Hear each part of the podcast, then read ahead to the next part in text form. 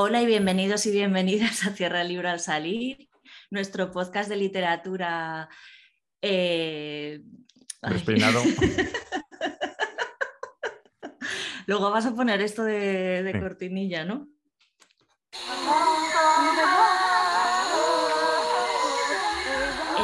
Hola y bienvenidos y bienvenidas a Cierra Libre al Salir, un podcast de literatura para la gente que lee y la gente que escribe. Eh, yo soy Ana Vidal, la mujer volcánica, y por suerte para vosotros y vosotras estoy aquí con el único Papá Noel que no tiene barba, que es Fernando Vicente. Un traje de... casi de elfo más que de Papá Noel. A ver, me no hace falta que digas jo, porque ya lo dice tu traje. Jo, aquí, ¿no? Mm. Mm. ¿Qué tal, Ana? ¿Se acaba el volcán ya? Bien, no del todo, pero todo indica que se está apagando, pero no se puede decir eh, que se esté apagando de verdad, porque entonces se entera el volcán y empieza otra vez que tiene muy mala leche el, volcán y además lo, personificamos bastante aquí en La Palma. Ah, no tiene pasión, ni la Navidad va a respetar, como si fuera una persona, ¿no? Es un volcán. Pero bien, bien, no se ha apagado, pero van a venir los extraterrestres ya. Ah, después de los, del volcán toca extraterrestres. ¿Mm? Sí, ah. bueno, zombies, no sabemos a lo mejor algo bueno, a lo mejor empieza a llover maná del cielo. Eh, café en el campo. Empieza a llover café en el campo, ¿no? ¿Qué, mm. hacemos? Primer capítulo de, primer episodio de 2022. Estamos a no sé cuántos de enero, primer domingo de enero 2022. Sí. Eh, episodio 1, temporada 4. Así que vamos a, a, hacer algo distinto a lo que solemos hacer, ¿no? ¿Qué hacemos? ¿Temporada 3 es? 4. Es el episodio 37. Vale. vale. qué pena que no es la 3 porque te iba a decir que podíamos jugar al 1, 2, 3, responda otra vez. Ay, pues 1, 2, 3, 4, no sé qué. Responda otro rato. Responda otro rato. eh, yo he pensado que, que, te voy a hacer unas preguntas. Ah, qué bien. Pues yo también. Ahora, yo, si tú me preguntas, yo te pregunto a ti. Vale. Vale. De, ¿Preguntas de qué? ¿De dónde han salido esas preguntas? Bueno, pues como sabes que yo no tengo mucha imaginación o quizá que tengo demasiada, eh, tengo unas preguntas de algunos libros. Ah, ¿De algunos libros? De libros que he cogido por ahí, sí, de libros. Es que tengo, tengo la casa regada de libros, por todas partes hay libros, en todas las habitaciones, en el baño, en la cocina, en el salón, en mi habitación, aquí en mi despacho, en todas partes. Y, eso, he cogido unos cuantos así mm, variaditos y he sacado algunas preguntas de ahí. Yo voy a hacer unos libros de reclamaciones. Unos libros, bueno, pues como yo sabía que ibas a hacer algo así, me he preparado también. Lo que pasa que yo en vez de varios libros solo he cogido uno, que es eh, este, Oh, wow, qué bien. Siempre he querido responder a la Odisea. ¿Me traigo las agujas y, el punto? Eh, para que, para poderte responder en plan Penélope. Pues me hubiera molado, sí. Me hubiera molado, sí. Eh, sí, aquí tejer. No sé si lo he contado ya alguna vez en, el podcast este, pero eh, yo suelo leer la Odisea en Navidad, como son 24 capítulos, como si fuera un, calendario de adviento de esos. Entonces voy leyendo un capítulo por oh. día hasta que lo termino. Este año me he adelantado, bueno, a, la fecha en que estamos grabando esto ya he terminado de leerlo. Y, entonces he ido aprovechando, he ido sacando preguntas que me gustaban. He tenido que adaptarlas un poquito porque, claro, las preguntas de la traducción española de la, de la Odisea son como muy rimbombantes y he tenido que abreviar un poquito. Pero bueno, te haré preguntas ya. ¿Quién empieza, tú o yo? Eh, yo voy a empezar con una pregunta difícil. Venga. Eh, esta pregunta es de José María Merino de Aventuras e Invenciones del profesor Souto. ¿Cuántos años hace que nos conocemos? Ostras. Ostras. Ostras. Eh, qué buena. Además, ¿sabes lo que pasa? Que el otro día estuve repasando fotos y, salió una de estas reuniones de microrelatistas que hacíamos, que creo que fue la primera, la de las tres rosas amarillas, y, luego fue en la calle del pez, ¿no? O, donde, no, o en la calle, en la, en la Casa de León, en la calle del pez. Fue donde comimos. Que yo creo que es la primera vez que te vi, ¿no? ¿Puede ser? Y el caso es que me quedé con el año. Sí. Me quedé con el año, no sé qué año era. ¿2014? ¿2012? ¿No?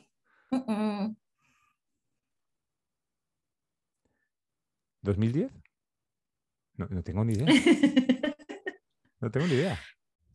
¿Y quieres que te lo diga? Sí, sí, sí, claro. La primera quedada microrelatista fue en el año 2011. Hace 10 años que nos conocemos, 10 y medio ya, porque eso fue, creo que fue en mayo. Sí, hacía, calor, era mayo, julio. Jolines. Pues el caso es que vi Hace 10 años que nos conocemos eh, así en persona. Físicamente, sí.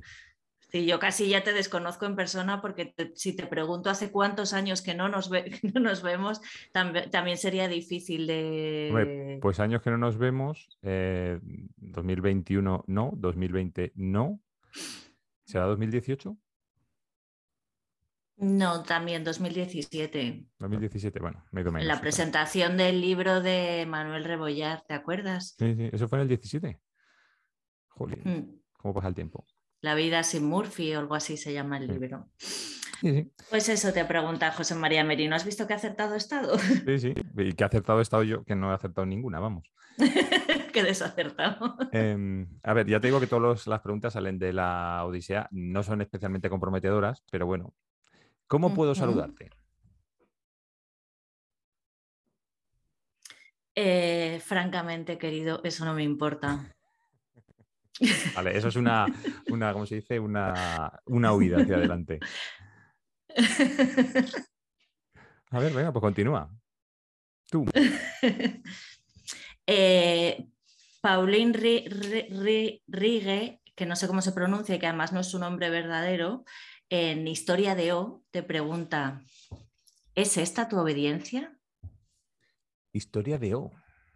Historia de O. ¿Has leído Historia de O? Ah, bueno, yo no he dicho que haya leído todos los libros de ah, los que salen las preguntas, ¿no? Me, pues han, dado ganas de leerlo. Pues te voy a contestar también con una, una respuesta de escape. Eh, la práctica de la vida cotidiana, cotidiana prueba que el reforzamiento y desarrollo de las estructuras obstaculiza la apreciación de la importancia del sistema de formación de cuadros que corresponda a las necesidades. Oh, wow. ¿Cómo te has quedado? Eso suena bastante, suena bastante a, tu obediencia, sin duda. ¿Eso, respondes a tus clientes? Mm, sí. Cuanto menos, mm, más hables y menos digas, que eso, eso, bueno, no sé, lo pondremos aquí. Eso es un documento que me encontré yo hace muchos, muchos, muchos años, que era cómo construir frases que no decían absolutamente nada, combinando distintas columnas. Bueno, lo pondré por aquí para que lo vea la gente. Y te contesto por ahí todas maneras, yo te obedezco en lo que tú quieras que te obedezca. ¿eh? Yo no tengo ningún problema. Soy muy obediente. a mí. Sí, soy muy obediente en obedecer.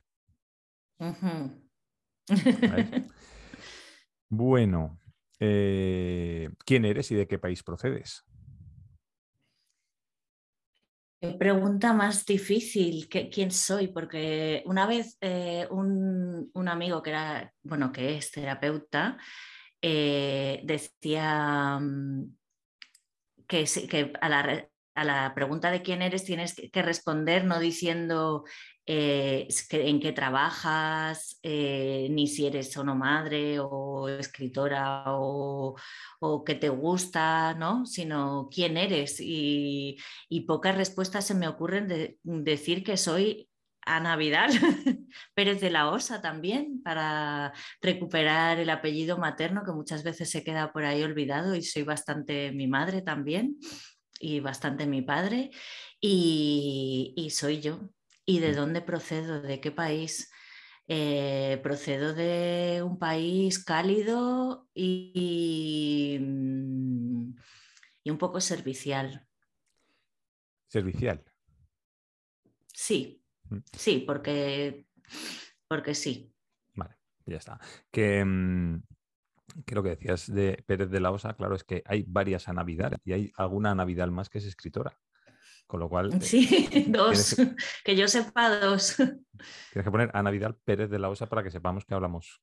Estamos leyendo un libro. Sí, sí. Y sobre todo, si me estáis viendo, ya sabéis que soy Ana Vidal Pérez de la Osa, pero si no me estáis viendo, quizás soy Ana Vidal Egea o la otra Ana Vidal uruguaya, que no sé, no sé cuál es su apellido materno. Sí, sí. Eh, te toca. Eh, sí.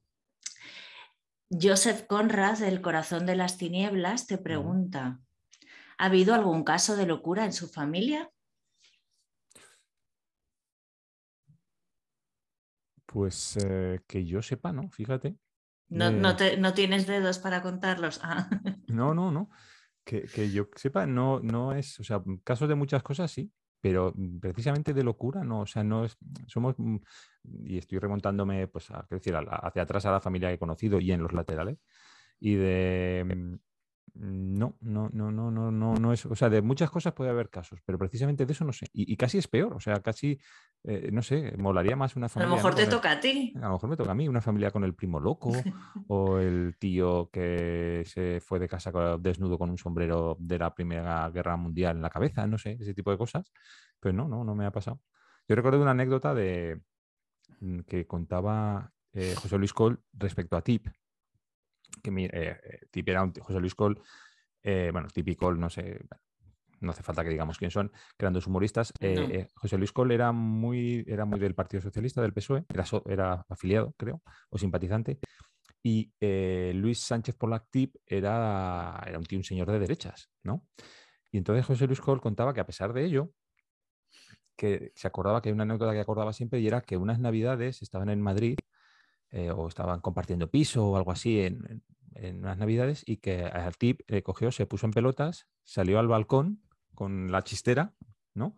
Desnudo completamente con la chistera en el centro de Madrid, que había mucha gente paseando con las familias y, y de compras y no sé qué, y empezó a decirles En la Gran "Estáis- Vía, ¿no? Sí.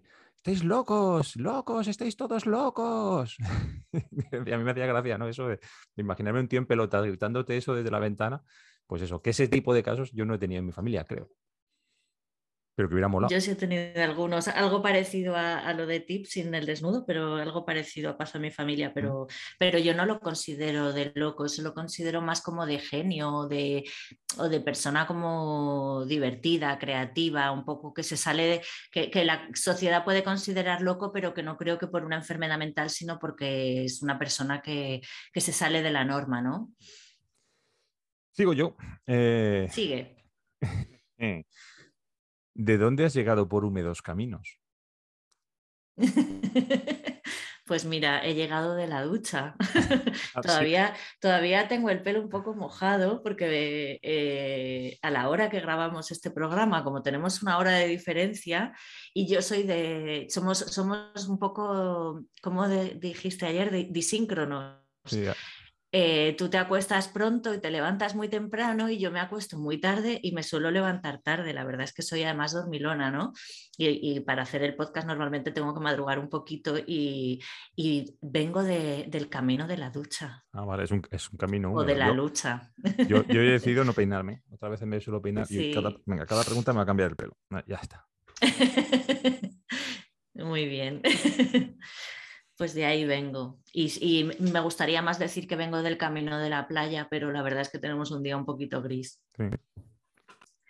Bueno, de Wisława Szymborska, de su libro Correo Literario, te pregunta, ¿pero se bebe tanto y de una forma tan absurda como para que el protagonista de uno de cada dos relatos tenga que ser un alcohólico?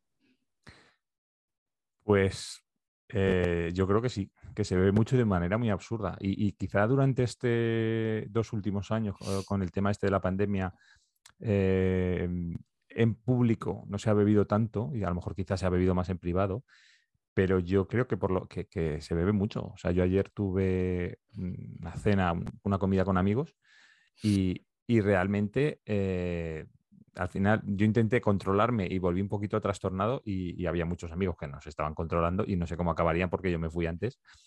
Pero dice, sí, sí, hay una reunión familiar y, y el tema, una reunión familiar o de amigos o de personas y si no hay alcohol por ahí, eh, es, pues eso, parece que no hay reunión. De todas maneras, sí que es cierto que a lo mejor temas de alcoholismo severo mm, veo menos, pero sí que es cierto que hay mucha gente que, que, o sea, que asocia, es alcoholi- ¿cómo se dice? Alcoholismo social o, o no, como pues eso que... Sí, Pues que el alcoholismo social, desde luego, sí que, sí que hay mucho.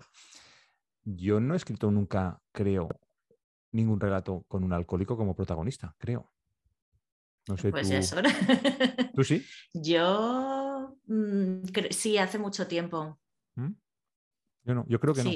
Con una alcohólica, pero el caso es que he perdido ese relato. Me da mucha pena haberlo perdido, pero lo he perdido. Eh, porque es un relato que escribí para un curso de, de mi- microrelatos de terror que hice con la Escuela de Fantasía y no sé dónde está y me da mucha pena. Tendré que volver a escribirlo. Eso Mm. ya me ha pasado, haber perdido un relato y volver a escribirlo. ¿Y Y escribes es el mismo relato? No, No escribes el mismo Seguramente no. No, no, no creo que sea fácil escribir el mismo relato, pero mm, escribes otro que está igualmente bien. Continúo. ¿Qué es lo que nos reúne aquí? Me alegra que me hagas esa pregunta. Eh, También respuesta de escape, ¿no? No, no, pero puedo, puedo hacer esa respuesta. Eh, nos reúne, mm, pues eso, compartir, compartir nuestro friquismo literario, ¿no? O sea, yo realmente leo mucho menos de lo que, de lo Que parece. Sí, el otro día eh, me mm, eh, estuve con una persona y me dice, yo te imagino siempre con un libro entre las manos. y me pareció muy bonita la imagen, pero nada cierta. O sea, ojalá estuviera siempre, y a lo mejor no, a lo mejor si estuviera siempre con un libro entre las manos acabaría harta, porque a también me gusta hacer diferentes cosas, ¿no? Pero, mm, pero bueno, aunque no, aunque no lea tanto, sí que leo mucho. porque abro muchos libros y me apetece picar de aquí, de allá y leo un poquito de aquí, otro poquito de allá. Siempre me leo, mucho- leo muchos libros a la vez y realmente encuentro pocas personas que lean, que lean tanto o tan poco como yo. Ahí- Y, y poder compartir eso con alguien, ¿no? Siempre me parece como, y haberte encontrado, Fernando, pues bueno, en mi friquismo. Que, que eso que dices tú de leer tanto es curioso porque en, eh, bueno, mi única red social, que me parece que ya lo he dicho alguna vez, que es Reddit, eh, hay un, un, digamos, un foro de gente con retos de, de- de leer libros. De que- lectura. de lectura, que el reto estándar son 52 libros al año, es decir, uno por semana, y que hay gente que llega a los 75. Digo, no sé cómo pueden leer 75. O sea, no. Claro, mm, yo lo lo pienso muchas veces, digo, es no haciendo nada más. Es imposible leer 75 libros y tender, y, si trabajas, me refiero, si eres una persona que no trabajas y estás en tu casa, mm, bueno, encuentras mucho más ratos, pero si trabajas, eh, encontrar 75 una jornada laboral normal de 8 horas, más luego lo que tienes que hacer en casa, más si tienes hijos, cuidar de tus hijos, más todas las demás centenares de cosas que tenemos que hacer, yo no sé dónde encuentra la gente tiempo para leer 75 libros. Me resulta imposible. A mí yo- también, a mí me encantaría leer uno al día, pero, o sea, uno al día, algún día, un día coger y empezar un libro y terminarlo. Y aunque lo he intentado, lo he conseguido muy pocas veces. Mm. Yo, bueno, yo cuando era joven, cuando tienes 16, 17 años y estás en verano, normalmente no tienes nada que hacer. Sí que lo he logrado. Mm, enganchar un libro, perdón, enganchar un libro por la mañana y terminarlo a lo mejor a las 12 de la noche o tal. Sí que lo he llegado a hacer, pero ya con vida de adulto ha sido, vamos, yo no sé cómo la gente lo hace, o sea, a mí me sorprende muchísimo. mm. A mí me pasó esto con la última vez, bueno, con el de la ballena, que es un libro así, o sea, que es que, es que si, si tardas más de un día ya es que es tontería, ¿no? Porque realmente es un libro que dura media hora y hace poco me leí, y el de Única Zurn también que tardas una hora o algo así, el de Primavera Sombría. Y, hace dos o tres veranos me leí Pelea de Gallos de María Fernanda Ampuero en un día. Estaba en el hierro sola, no tenía nadie con quien hablar. En el hierro además no hay cobertura, lo cual es maravilloso porque dejas el teléfono para hacer un montón de cosas, ¿no? que perdemos mucho tiempo y, y bueno, y es- ese es el último que recuerdo así, que es un poquito más así que me he leído en un día. Toca, espera, me voy a despinar para la siguiente Sí. pregunta. Eh, Alberto Méndez, de uno de mis libros preferidos, que es Los girasoles ciegos, que es su único libro. ¿Y no será que estás contando más cosas de las que sabes? Yo en general, en general suelo, suelo- suelo decir bastante, parece que sé más cosas, o sea, parece que soy más listo y, y sé más cosas de las que realmente sé. O sea, lo que pasa que mm, yo tengo un, un catálogo, eh, un almacén de cosas, de conocimientos mi- inútiles y absurdos, que bien dosificados y eh, mm, exhibidos en el momento adecuado, parece que sabes muchas cosas, pero en realidad no sé tantas, bueno, no sé tantas cosas, no sé nada. Y, pero mm, parece que sí que sé muchas cosas porque las suelto en el momento que hay que soltarla. Entonces la otra persona dice, de cualquier cosa que hable, mm, sabe algo. Pues no es verdad. O sea, en realidad no es absolutamente nada. Entonces, eh, no sé cómo era la pregunta, pero sí. Completamente tú, tú, siempre tienes a mano el, este papel de responder cualquier cosa, ¿no? lo que, con lo que has respondido antes. Por si acaso.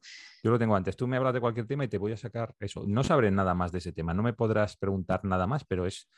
Eh, además, siempre, siempre sé eh, la anécdota o el conocimiento justo que está por encima del iniciado, pero tampoco muy experto, con lo cual, para uno que es un poquito iniciado, eh, le resulta, oh, pues sabe mucho, y para un, experto dice, bueno, pues está interesado en el tema, no sé, está justo en el punto medio, pero es verdad, o sea, yo parece que sé muchas cosas, pero en realidad eh, hablo más de lo que sé. Creo que es un mal de este tiempo, el de hablar más de lo que se sabe, pero mm. bueno, es así. no pasa nada. A ver, qué mm, mm, Mira, esta sí que te admito que me la hagas. Eh, es que es una pregunta que realmente eh, no tienes que contestar. ¿Te enojarías conmigo por lo que voy a decirte? Em, rara vez ese puente soporta las historias que quiere tejer sobre él, ya que la única certeza que lo sostiene es que el sabor de su nuca seguirá siendo el mismo. Ah, ¿ves? ¿Ves? ¿Cómo sabía yo que no te ibas a enfadar? Anda, ¿eso lo he escrito yo? Sí. No jodas, a ver. Léelo otra vez. Hazme otra vez la pregunta. Venga, te la vuelvo a hacer. ¿Te enojarías conmigo por lo que voy a decirte? Rara vez ese puente soporta las historias que quiere tejer sobre él, ya que la única certeza que lo sostiene es que el sabor de su nuca seguirá siendo el mismo. Joder, de verdad, no sabía ni que había escrito eso. Itzas gatta. Vale, significa. Es el segundo párrafo. Sal marina, creo, en euskera. Joder.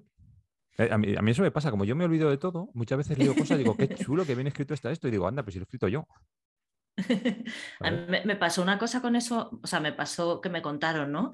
Que una escritora tenía, tiene una carpeta donde guarda cosas que quiere utilizar para escribir pues cosas, ideas que se le ocurren o lo que sea. Y entonces abrió en su carpeta y leyó un relato y dijo, ostras, yo he escrito esto, qué maravilla, pero cómo me gusta esto que he escrito y tal. Y, no se acordaba para nada haberlo escrito y luego se dio cuenta que lo había escrito yo. no lo había escrito ella. y me lo contó, claro, porque es súper bonito, ¿no? Que le pase eso a alguien algún día me abriré una carpeta y me encontraré algo que has escrito tú, Fernando, y diré, ¡Ah, qué bonito, lo he escrito yo. Y, me, preguntarás a mí y yo diré, pues, pues, seguro, lo has escrito tú, seguro, pues me acordaré. sí, es muy tuyo, Ana.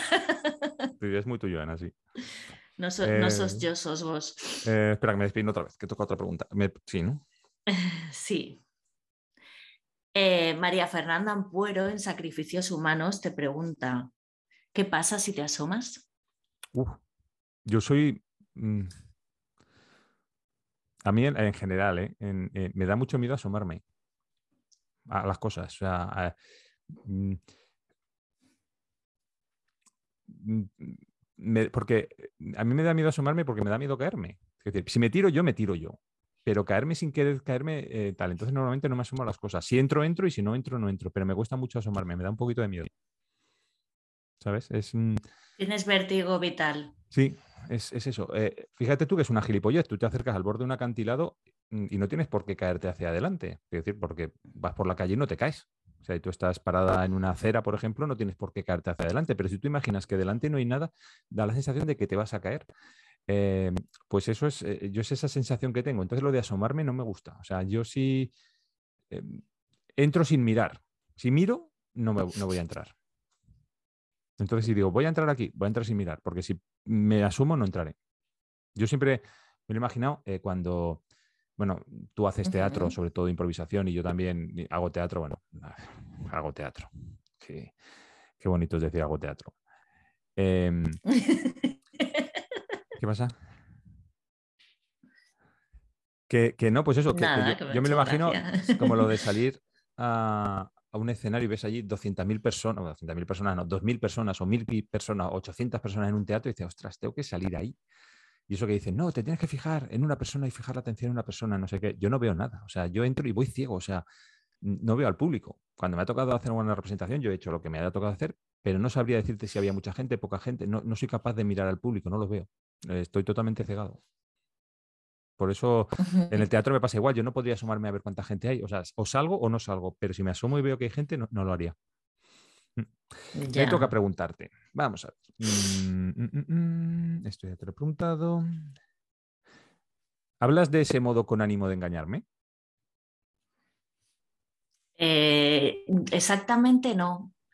O sea, mm, es más bien como de decorar un poco, ¿no? O sea, no, no pretendo engañar porque, porque no miento, sino mm, eh, ficcionar un poco. ¿Ficcionar el qué? ¿La realidad?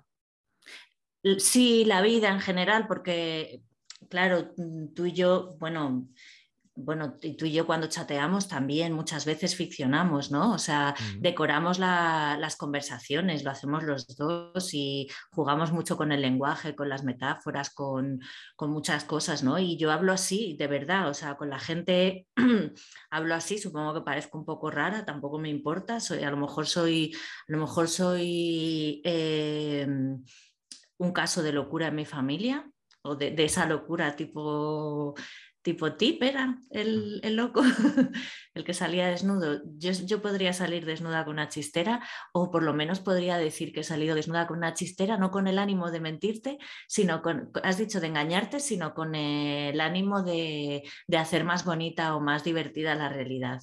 Soy un poco bufón de la corte. ¿Sí? Mm, O- o- ¿No te parezca un poco no. bufón? No, no, eso no. No, no te haría Pues- como bufón de la corte. No, no, el, el- no. Yo a veces lo soy un poco más que tú. pues haríamos, haríamos buena pareja los dos, haciendo que la gente se- esté como, o sea, no sé, como una necesidad de, de reírse o de, de- de tener chispa, ¿no? Sí. Y, y eso es quizá lo que me motiva, ¿no? No engañar. Yo te he de decirte que preferiría verte a ti desnuda con una chistera antes que a ti. Sí, ya. A ti toca. espero que no lo veas ya desnudo con una chistera porque ya solo, ya no sé si quedan huesos. No, no creo ni que queden cosas. Espera que me vuelvo a espinas. Tienes la, la cámara como un poco más baja, ¿no? Porque Sí. yo, yo estoy más arriba y entonces pareces un poco Torre Bruno, además, con esa. Tú que además eres bastante alto. Ah, nah, Hoy, me- sí. hoy pareces así, no sé si agacharme así. el- Sí, es que es lo que pasa, que no puedo girar, porque claro, si muevo la cámara, a ver, Yo puedo bajar un poco para. Ah, no, al revés, para parecer más bajita yo también. a ver, pregunta. Pregunta. Ah, me toca a mí preguntar. Eh, Sara Mesa, del libro Un amor que hemos leído aquí, eh, ¿es solo una cuestión de sexo? Mira, después de lo de verte desnuda en chistera. Pues a ver, en general yo creo que no es solo una cuestión de sexo, en general. La vida, a ver, eh, mueve muchas cosas eso, mm, pero no es solo eso. Y de hecho, mm, bueno, cada persona es como es. ¿eh? Eh, mm, a mí si no hay eh, algo que me llame la atención por otra, o sea, otra cosa, no, no me llama la atención. A nivel sexual no me llama la atención una persona si no me llama la atención por otra cosa. Si yo considero una persona inteligente, o la puedo considerar una persona divertida, o la puedo considerar, eh, no sé, si la puedo admirar, me puede llamar la atención sexualmente, pero si no pasa nada de eso, si solo es, una si solo es un cuerpo, no, particularmente a mí no me llama la atención. No, no, no. No, entonces, por eso te decir que no, no sé cómo era la pregunta, pero no, no es solo sexo. No sé, a No ver, es solo insisto, una eh, cuestión de no sexo. es solo una cuestión de sexo. Insisto que cada cual, pues hay gente que, que lo que le motiva es el- la, la gimnasia, ¿vale? Sexual, digamos. Pero a mí no. Si no hay otra cosa, no. Y de hecho, las veces que ha pasado, no, no ha funcionado. O sea, no. No. Aquí vendría muy bien el texto de Cortázar de lo que me gusta de lo que me no me acuerdo cómo es, pero al final dice lo que me gusta de mm, de tu sexo es la palabra o algo así Mm. o Sí, algo así dice, sí. No me acuerdo cuál Mm. es, o sea, lo he leído, no me acuerdo ahora cómo es, pero sí que decía. Pues es algo, es algo parecido a eso. O sea, realmente no deja de ser gimnasia. decir, pero eso es como hacer deporte. Haces deporte eh, para algo, o compites contigo mismo, compites contra otra persona, o no, pero es decir, salgo a correr, mm, pues por hacerlo simplemente no es ningún, no es placentero en absoluto. Pues esto, pues a mí me pasa, vamos, yo no sé, insisto, ¿eh? es mi caso, cada cual. No critico lo que les pase lo contrario, pero a mí no.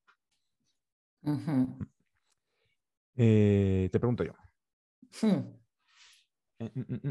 Mira, es que viene, viene ni, ni que pintada la pregunta a tu pregunta. Ni pintada. Ni pintada. Voy a beber agua para. para... ¿Ya? Deberíamos estar tomándonos un vino, pero es un poco temprano para mí. Eh, un, ¿Cómo se llama el del vino de tu isla? Eh, ¿Malvasía? Eh, sí, ese es un vino, un vino así potente. Mm. ¿Por qué me preguntas estas cosas?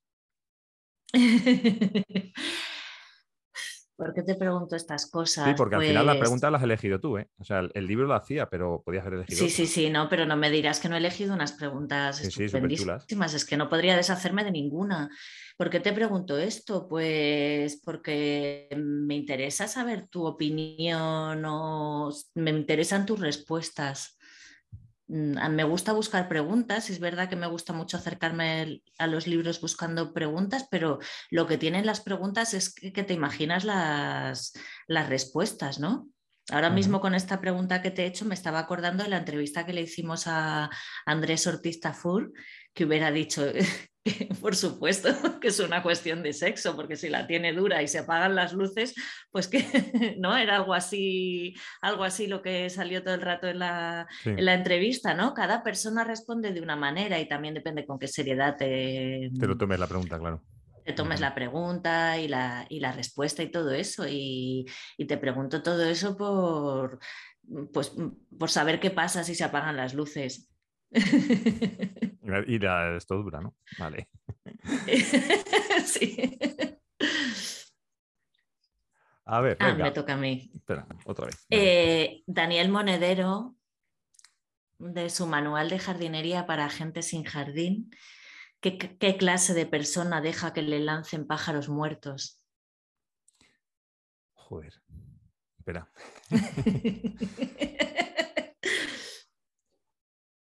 Em, leer un trozo de la Odisea es complicado, ¿eh? Em, vamos a ver. Mira, ¿sabes lo que te digo? Voy a leer el comienzo de la Odisea. Ya está. Si lo encuentro, el comienzo.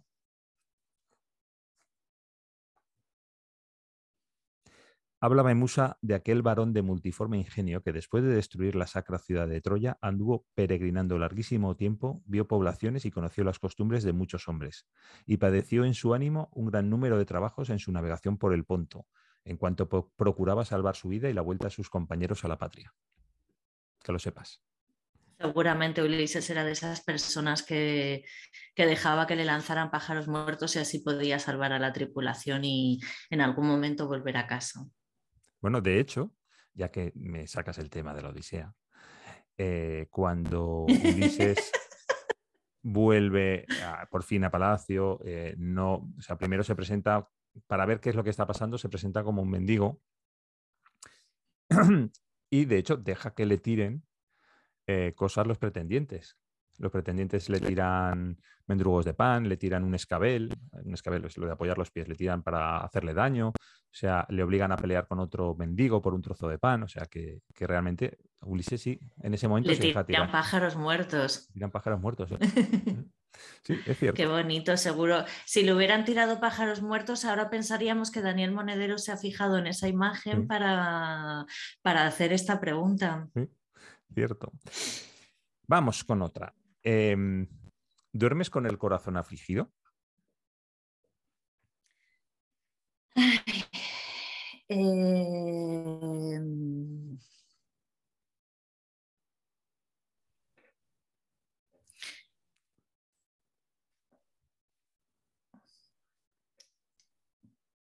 vale.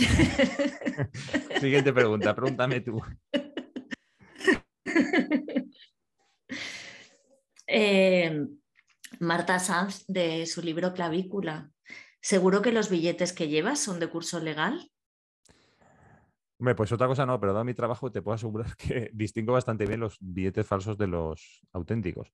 o sea, los falsos de los auténticos, sí. Eh, eh, aunque en realidad eh, son tan feos los billetes estos, son tan malos. Al cabo de ¿Los falsos? No, los, y los buenos, son tan, tan, tan.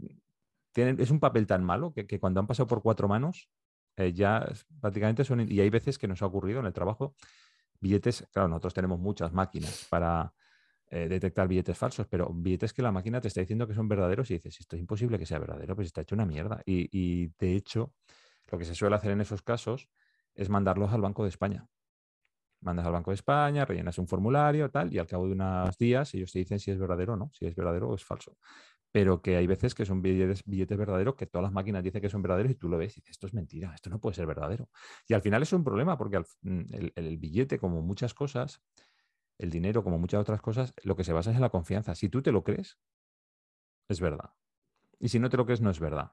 Entonces, ese billete yo, para mí era falso porque no me lo creía. Pues eh, ya te digo que eso en, la vida, en muchas cosas es así. Lo que te crees es verdad lo que no te crees no es verdad, que es muchas veces lo que hablamos aquí. La verdad es mentira, la mentira es verdad, no sabes. Todo depende de cada cual. Para ti hay muchas cosas que son verdades incuestionables y probablemente sean mentiras, igual que para mí. ¿Sabes? Ya muy, bien, muy interesante. Los billetes falsos son ficción. Exactamente, aquí todo es ficción. Y los verdaderos probablemente también, pero mejor contado. ¿Mm? Exactamente, al final es eso, ¿eh? la frase esa de si no, lo que dicen los italianos, ¿no? Si no, si no nevero ben trovato, pues al final es cierto. Si no es cierto, mm, está, está, viene muy al caso. Mm, ¿Sabes qué es lo que por fin me va a suceder? a mí, me va a eh, suceder a mí. Yo duermo más bien con el corazón en un puño. O sea,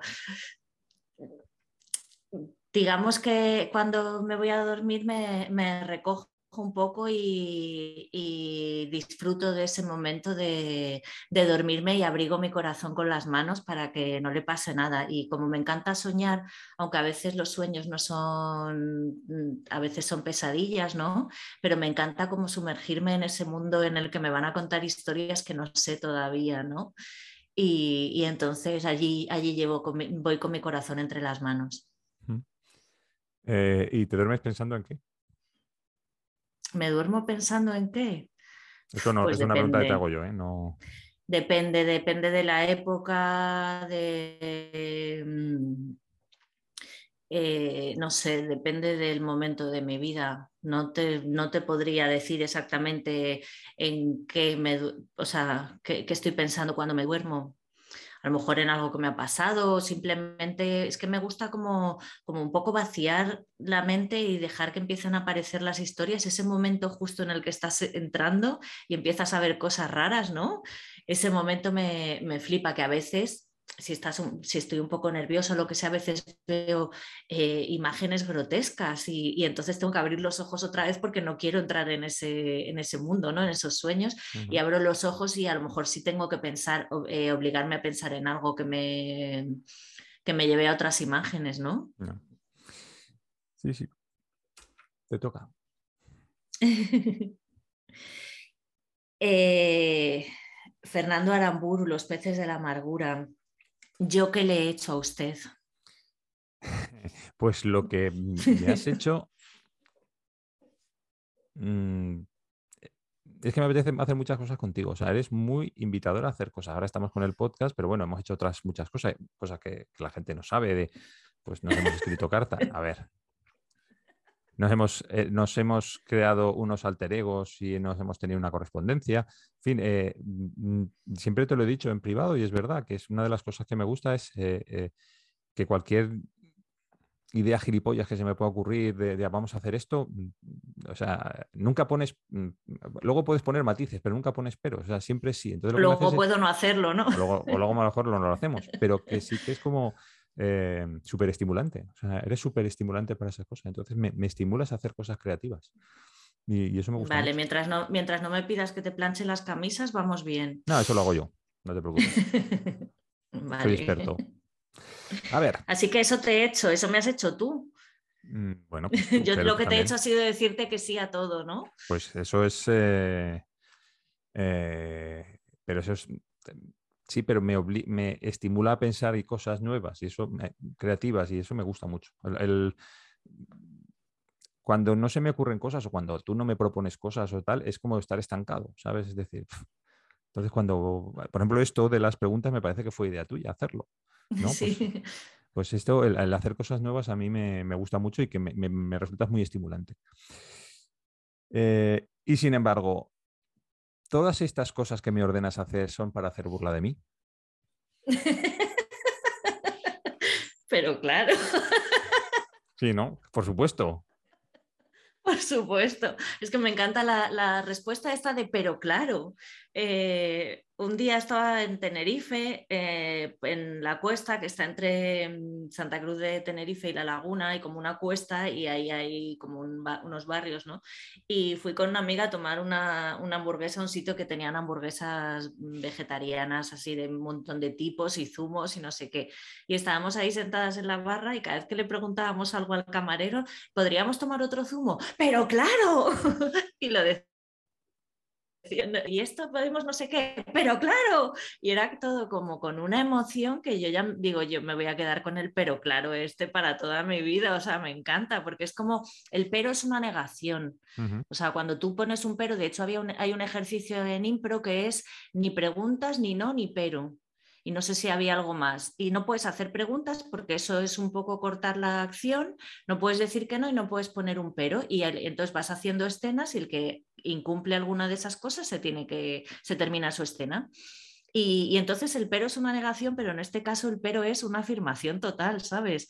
Entonces me encanta ese pero, claro. ¿Cómo te voy a decir yo que no? y, y entonces, pues claro, es que es lo que estamos diciendo, ¿no? Que, lo que mola de la vida es pasárselo bien y, y, si, y, si, te hago hacer estas cosas, porque así me río un poco de ti y, te ríes un poco de mí y nos reímos un poco cada uno de sí mismo, pues, pues adelante, ¿no? Mm. Menos mal que me avisas porque me quedo tan así después de responder que eh, Lucía Berlín, Una noche en el paraíso. ¿Hay una palabra que sea lo contrario a déjà vu? Ostras. Hay una palabra que sea lo contrario a déjà vu. Eh, ¿Lo contrario en qué sentido? O sea, sería... Ver el futuro. Ah, claro, es algo que ya has vivido. Un recuerdo futuro. Un recuerdo futuro, un recuerdo de lo que te va a pasar. Ostras, tiene que haber algo que sea así, sí. Sí, porque no, no es premonición. Habrá que ponerle palabra, ¿no? Sí, no es premonición. Premonición no es lo mismo, porque premonición es conocer previamente algo. No, no, no es conocer, es algo que ya has vivido, que algo, no que ya has vivido, algo que vivirás y que vuelves a vivirás. no sé. Es como el, verbo, el, verbo soler, que el verbo soler no tiene futuro, claro, porque tú no puedes acostumbrar a hacer algo en el futuro. O sea, podrás haber hecho en el pasado, pero en el futuro. Pues esto es igual, tenemos que buscarle una palabra que solo tenga sentido en el futuro y no en el, en el pasado. No sé cuál sería, pero... ¿Te ha pasado alguna vez? ¿Te ha pasado alguna vez? Mm, no. ¿A ti? Sí. ¿Sí? Cuéntalo. Sí, me pasó una vez, es que tampoco me acuerdo de qué fue, pero una vez tuve un recuerdo de futuro, pero es que es como que recordé algo, pero sabía que no había, o sea, tuve la sensación del déjà vu, pero bueno, el déjà vu realmente no es, es como esto ya lo he vivido, ¿no? Y no era exactamente esa sensación, o era algo así parecido, pero era como esto lo viviré.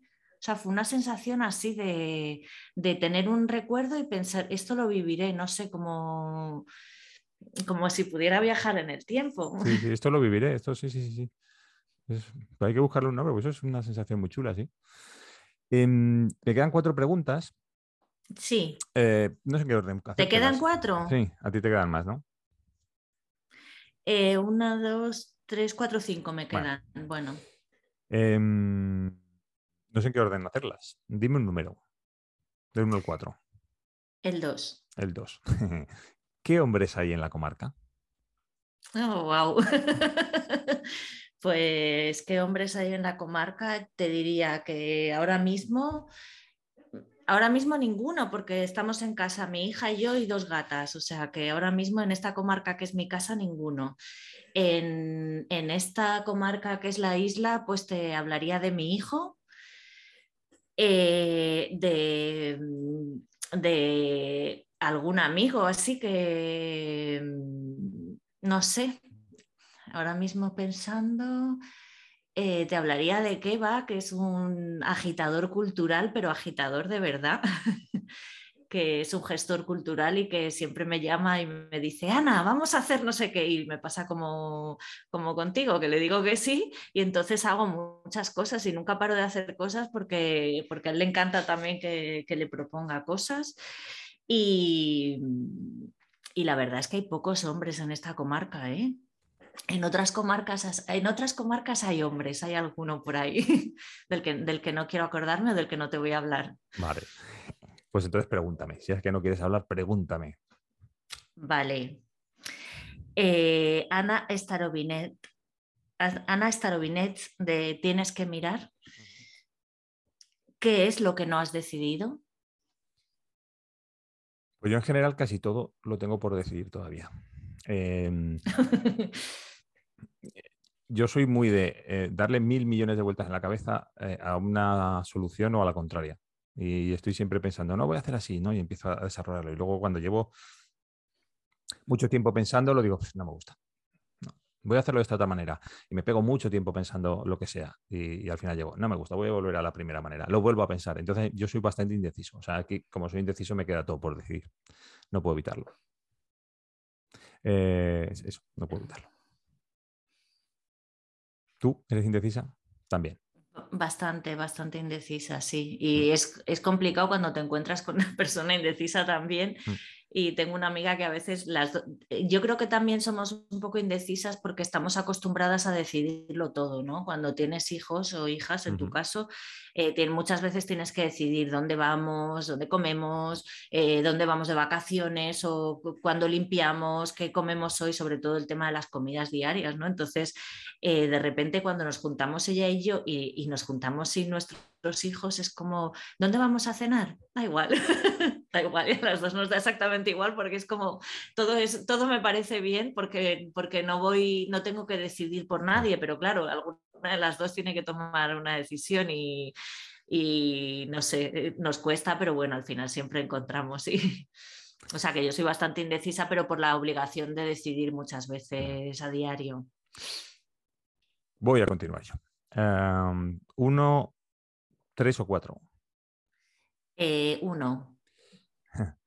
¿Por qué huyes cuando a ti me acerco? bueno, porque es una especie de péndulo, ¿no? a veces las relaciones son un poco pendulares, ¿no? Uno, se acerca y el otro se aleja y, así se, juega. A mí, sinceramente, ese juego no me interesa mucho, por eso yo no huyo cuando tú te acercas. Ah. Eh, no me interesa ya el juego. Creo que ha pasado mi, época de, de, jugar a ese juego, ¿no? Y, me molesta un poco cuando hay gente que, todavía juega a, si te acercas me voy y si me, y si me acerco te, eh, eh, o sea, y cuando te alejas, entonces es cuando voy a buscarte, ¿no? Es como, bueno, mira, o sea, yo creo que ya he pasado los 20, los 25, los 30, los 35 y que este juego ya no me interesa. Así que cuando, cuando te acercas lo único es que igual no me doy cuenta y me voy porque no me he dado cuenta que te has acercado, tú avísame. Vale, vale. Venga, pregunta, que se nos va a acabar el tiempo este de la plataforma. Sí. Eh, Oscar Sipan de quisiera tener la voz de Leonard Cohen para pedirte que te marcharas. ¿Por qué lo haces? ¿Por qué escribes todas esas cartas? Pues fíjate que, yo creo que las, mm, salvo cuando tenía 16 años o 18 años, las siguientes cartas que he escrito son las que te escribí a ti. Bueno, mm. la historia esta que hicimos de correspondencia ficción, realidad, no sé cómo era. Y son las últimas cartas que he escrito y, hacía mucho tiempo que no escribía. Y Aparte de eso, tengo dos cartas tuyas, ¿eh? Aparte de eso. Sí, pues yo creo que es la... juego. Yo creo que eres la persona a la que más cartas he escrito. No, eh, salvando pues eso, los 16 años, porque claro, cuando tenía yo 16 años no podía, o sea, no había mm, medios electrónicos para comunicarte con nadie. Tenía que ser alguien que estaba lejos, o era llamar por teléfono o era escribir una carta. Y, la verdad que es un... Lo bonito de las cartas es como lo bonito de hacer fotografía química, que llaman, ¿no? Fotografía no digital, es el tiempo. O sea, porque tú, claro, yo te mando un WhatsApp y me puedes contestar en 15 segundos, en un minuto, en una hora, pero una carta tú la mandabas y era como, se suspendía la comunicación durante semanas o durante días o, como cuando haces fotos de carrete, ¿no? Que tú crees que has hecho bien la foto, pero hasta que no la ves realmente impresa, no, no sabes lo que has hecho, ¿no? Pues eso, es lo bonito, el, suspender la comunicación, ¿no? Y que se quede ahí durante mucho tiempo. Es lo que más me gustaba de eso, sí. Y por eso la escribo, porque me gusta. Mira, yo tengo aquí. Aquí tengo una carta que te escribí otro día, pero que todavía no te he mandado. Ah, vale, vale. que estuve haciendo un taller de cartas, había que escribir una carta, digo, pues se la voy a escribir a Fernando, aquí le voy a escribir yo una carta. Ah, ¿Me toca a mí? No. Eh, sí. ¿Me toca a mí? Sí. Em, bueno, pues tres o cuatro. ¿Tres o cuatro? Ah, tres o cuatro. Eh, cuatro. Vale. ¿Te revelo lo que pienso o lo mantengo oculto? Mm, a mí me gustaría que lo revelaras. A veces eh, tengo la sensación cuando, cuando se habla o cuando hablamos tú y yo que, quedamos por sobreentendidas muchas cosas y no se entienden las conversaciones por, por no ser excesivamente explicativo. piensas que la otra persona, porque está muy cerca o lo que sea, está, está dentro de tu cabeza. Y entonces das por hechas muchas cosas y, realmente la otra persona no las sabe, no tiene ni idea de, las cosas, las puede, puede, pensar esas o mil otras cosas, ¿no? Y, bueno, pues eh, eh, no, me acuerdo ahora ya exactamente lo que has dicho en la pregunta, pero... Eh, ¿Te revelo lo que, lo que pienso o lo mantengo oculto?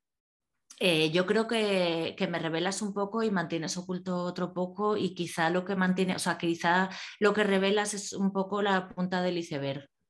Sí, pero, yo pienso yo, porque te entiendo un poco porque ya te conozco mucho y ya son 10 años y mm. medio, pero, pero a veces, mm, a veces se me quedan cosas ahí que no, que no sé.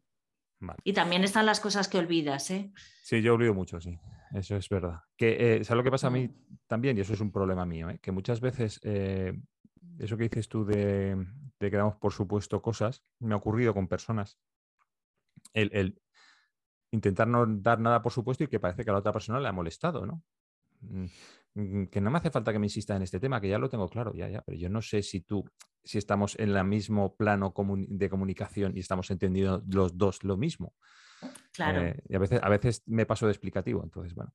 Sí, pero vamos, eh, yo imagino que esto es un problema de todo el mundo. Todo el mundo ocultamos, todo el mundo mostramos, en fin, es general. Sí, mm. sí.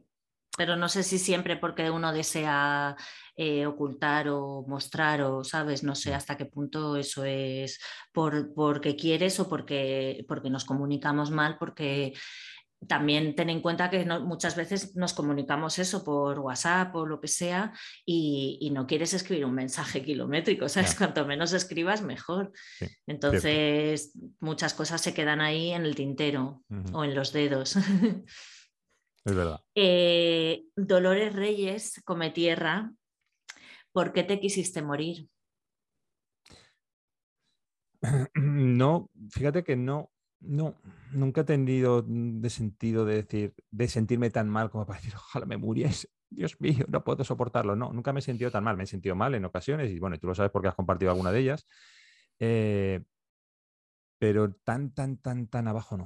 O sea, mm, yo no soy creyente. Eh, yo tengo muy claro que lo que vivimos aquí es lo que vivimos y el, y el perderte la oportunidad de un mañana luminoso porque hoy estés un poco oscurecido, no, yo no me quiero morir por nada. Es más, mm, eh, no sé si la eternidad, pero vivir muchos años sí que me gustaría.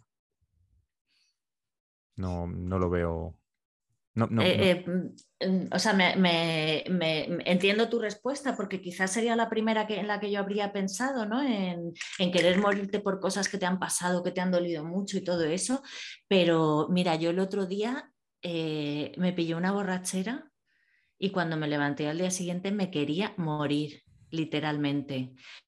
Y cuando he tenido cólicos nefríticos he pensado, si me muriera ahora mismo se acabaría el dolor O sea, que hay razones para morirse que, no son emocionales, ¿no? Y que, que son mucho más obvias porque pasa el dolor o incluso cuando te despiertas eh, con resaca, no solo te sientes como el culo, ¿no? Sino que, te acuerdas de las tonterías que dijiste el día anterior y te quieres morir de vergüenza. O sea, hay tantas razones para quererse morir que, yo entiendo lo que, lo que dices, pero también entiendo que, muchas veces nos queremos morir por otras razones más prosaicas. Mira, hay, hay una cosa, ya sabes que es mi monotema, la Odisea. En la Odisea nombran mucho, se cita mucho eh, a Diana. Diana es la diosa cazadora, ¿no? Que va con, con, pues, con un arco con flechas. Y entonces Diana es la diosa de procurar la muerte a las mujeres. Porque las mujeres, sí, eh, las mujeres, pues cuando están sufriendo, o Penélope en algún momento dado del libro lo dice, lo que pide a, Diana es que le clave una flecha del corazón y le dé una, muerte dulce e instantánea. Entonces las mujeres en la antigua Grecia lo que pedían era no morir, claro, yo entiendo que el, parto, pues imagínate el parto hace 3.500 años. Eh, eh, el parto o cualquiera de las, mm, de las penurias que pasaban las mujeres, pues lo que pedían era, pues eso, morir rápido y dulce, que un flechazo en el corazón de, la, de Diana y que se murieran. Y era la diosa de procurar la muerte dulce a las mujeres, una muerte rápida y sin dolor, que es lo que pides cuando tienes un resacón, ¿no? sí. En fin, te hago mi última pregunta, que además eh, la has elegido tú que sea la última, por eh, cómo la has eh, hecho el orden, y que mm, me imagino lo que me vas a contestar. ¿Quién te precias de ser? Me precio eterna sin motivo. Exactamente. Esto, esta frase, eh, no sé si lo he contado ya aquí. A mí me lo has contado, pero yo creo que no, aquí no. Fue en un chat, en el chat de la familia que estábamos hablando de la película Érase una vez en Hollywood que a mí me encantó esa película y yo no quería que se acabara nunca porque me parecía que, y además veía hacia dónde iba a ir y me parecía tan de justicia poética el final que iba a tener que, estaba como dando palmadas con las orejas, ¿no? Y, hablamos de ella en el chat familiar y mi hermana dijo, a mí no me gustó, me, precio eterna sin motivo y fue como de ostras. Qué frase, ¿verdad? Qué pedazo de frase, o sea, le has quitado una letra a esa frase y le has, y le has dado sentido a, la vida. A, algo, sí, a la vida, ¿no? porque es así, o sea, me precio eterna sin motivo. No, no, pero es que nos preciamos todos eternos sin motivo. O sea, tú realmente, yo creo que no hay nadie que se levante y diga, ostras, es que me puedo morir dentro de media hora. No, no, tú piensas que vas a estar siempre y tú todo lo planificas pensando que vas a estar siempre aquí y no es verdad. todos nos mm. preciamos eternos sin motivo.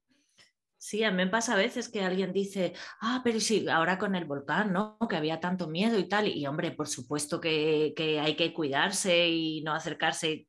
Todo eso entiendo, pero ¿y si se abre otra boca y si no sé qué y no sé cuánto? Si al final dices, ¿y qué puede pasar? ¿Que pierdas la vida? Digo, pero si es que la vas a perder igual, o sea, en algún momento sabes como que estás cuidándote tanto de todo que no vives, mm, de, tantos mm, peligros que hay ahí fuera o que tienes alrededor tuyo, porque si las radiaciones, que si los plásticos, los microplásticos, que eh, no sé, tantas cosas que hay chungas, ¿no? El aire y dices, pero si te vas a morir, o sea, pero que a qué te crees que vienes, ¿no? Pues yo me precio eterna sin motivo. Bueno, pues yo ya no tengo nada más que preguntarte. O yo, yo, mm, Mark Haddon de El curioso incidente del perro a medianoche, ¿por qué iba a querer tocarte? Pues eso me pregunto yo. ¿Por qué? Madre mía, ya, ya que estamos, eh, de, de, estoy decrépito. ¿Por qué ibas a querer tocarme si estoy decrépito?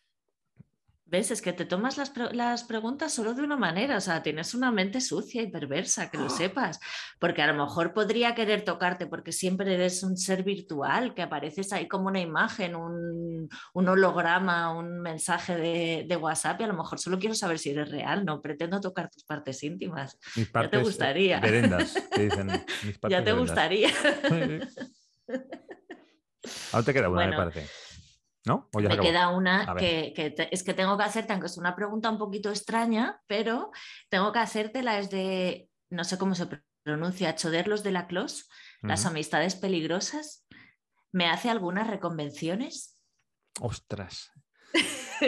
Jamás se me ocurriría, jamás se me ocurriría hacerte una, a ti una reconvención. No, no, no, no. O sea, mm, yo creo que ha llegado un momento ya que no he hecho la bronca a nadie por nada. O sea, cada uno tiene que hacer lo que quiere y más tú, por Dios. Que, que no sé si eres real o eres virtual. Como no, solo te podría echar reconvenciones virtuales, ¿no? Además, y sin tocarte ni nada, ni... Eh, y te, te, daría un guantazo y no te lo daría. O sea, no, no, no te voy a reconvenir. No. Mm, hay una cosa que me gusta mucho eh, de la Odisea, y es que la traducción clásica de la Odisea eh, es de principios del siglo XX. Entonces, el lenguaje, o sea, salen palabras que yo no. Mira, fíjate que yo me precio de haber leído unos cuantos libros. Me he pegado mm, media lectura con el diccionario en la mano porque había muchas palabras que decía, ¿qué coño es eso? O sea, por ejemplo, un dosa, tú eres un dosa, Ana. Oh, wow, sí. Sí. Porque te mueves como las olas del mar. Oh, como un dine. ¿Eh? Undine. ¿Undine qué es? Undine. Undine, es que tengo por ahí un libro, a ver, ah, no, Undina. Bueno, Undine es el nombre de una especie de sirena o, o algo así. Yo escribí un cuento sobre ella, pero creo que es como un ser así mitológico o algo así. Pues Undine, Undine. Me gustó mucho esa palabra y otra que me gustó mucho que también apunté, encalabrinar. ¿Qué significa? ¿Qué es? Eh, excitar encalabrinar. Madre mía, para acordarte de la palabra estoy encalabrinado. Así que es, que no sé, has dicho lo de reconvenir porque era una palabra extraña y por eso he sacado esto también de las palabras extrañas. Es que yo no sabía exactamente, porque la reconvención en, derecho es, es, o sea, se plantea una demanda y el que responde a la demanda, si quiere plantear algo más, hace una reconvención que es como eh, te, contesto a la demanda, pero además yo te reconvengo, ¿no? También tengo, pero no sabía exactamente lo que significaba y me gustaba así como, no sé, pero si era para echarme la bronca no te lo pregunto, ¿eh? Que, no lo sé, pero igual, igual me he tirado el moco y he pensado qué significa eso, lo voy a mirar en el diccionario, pero un momentito. No, no, sí, pues es muy posible que sea eso. A ver, Ray. Yo confío en tu sabiduría de diccionario. No, ya sabes que yo eh, soy un archivo de... Eh, información inútil e impertinente. Me pasó eso que dices con... Me pasó lo que dices con el libro de Luisa Carnés, que había muchas palabras que no, que no conocía. ¿Sí? ¿Mm? Pero en la parte que estaba en México. No, no, en todo. O sea, palabras que son antiguas, que es que ten en cuenta que esto está escrito a mm, principios, primer tercio de, del siglo XIX, del siglo XX. No, yo no tuve esa sensación ¿eh? con, ese libro. Yo con, este, alguna. Con este, Lo que pasa es que como, tenía el, como tenía el libro electrónico y que tiene el diccionario, eso está muy guay, la verdad. Que, sí, que tengo, tenía razón yo. ¿eh? ¿eh? reconvenir, censurar, reprender a alguien por lo que ha hecho o ha dicho. Y luego la parte de lo que has dicho tú, dicho de un demandado, ejercitar cuando contesta, acción contra quien promovió juicio. Bueno, pues oye, ha estado súper interesante esto de las preguntitas. Sí, ¿verdad? Eh, porque a veces cuando hacemos el libro de reclamaciones, algún autor dices, jo, qué preguntas más guays. Pues me ha molado mucho buscar estas preguntas, eh, sentarme con un montón de libros y así elegidos. No todos me los he leído, como he dicho antes, pero tienen buenas preguntas. Siempre hay mm. buenas preguntas en los libros. Yo no sé si son mejores las preguntas o las respuestas. Pero... Yo creo que cuanto mejor es el libro, mejores son las preguntas. Las respuestas. Mm, las respuestas pueden cambiar a lo largo del tiempo, las preguntas son siempre las mismas. Mm. Bueno, pues eh, hasta aquí hemos llegado, Ana. Mm, ya. Primer programa relajado. relajado, sí. Aquí como en el salón de casa. Exactamente vestidos de fiesta. A mí no se me ve muy bien que voy vestida de lentejuelas así como brillantosa, pero, pero estamos de, fiesta, de celebraciones navideñas. Eh, nos encanta la Navidad, vamos. Yo soy Mr. Grinch, Mrs. Grinch. Y, nada, que vamos a agradecemos a todas las personas que, nos escuchan, que nos comparten en las redes sociales, que se suscriben a nuestros canales, que todas esas cosas. Y, claro, voy a seguir yo agradeciendo, por si no te acuerdas de alguien. Agradecemos a Alejandra, que nos hace pirateos de vez en cuando a, Jara que nos hace las cortinillas, a Charles Matusewski que nos pone la música en el podcast, a Nanuria Corral que nos hizo el logo y a Elvira Barrio que nos hace la mm, traducción sincronizada. Pues ¿Me olvido de alguien? No, de ti y de mí. Muchas gracias, Ana, por decir que sí y acompañarme en estas aventurillas que no se nos ocurren. Y nada más, y, ya hasta, la, hasta el mes que viene. Porque es que nos van a echar de la plataforma. Estamos grabando en una plataforma esa de tiempo limitado. Y vale, nos van a echar. Eh, muchas gracias Fernando por, por mm, pensar en todas, todas las locuras que, que, piensas y por leer y por comentar conmigo la Odisea una vez al año. Exacto. 24 días y cierra, libre al salir. Adiós. Un besito. Chao. Bueno, querida, me voy a hacer la comida que es muy tarde.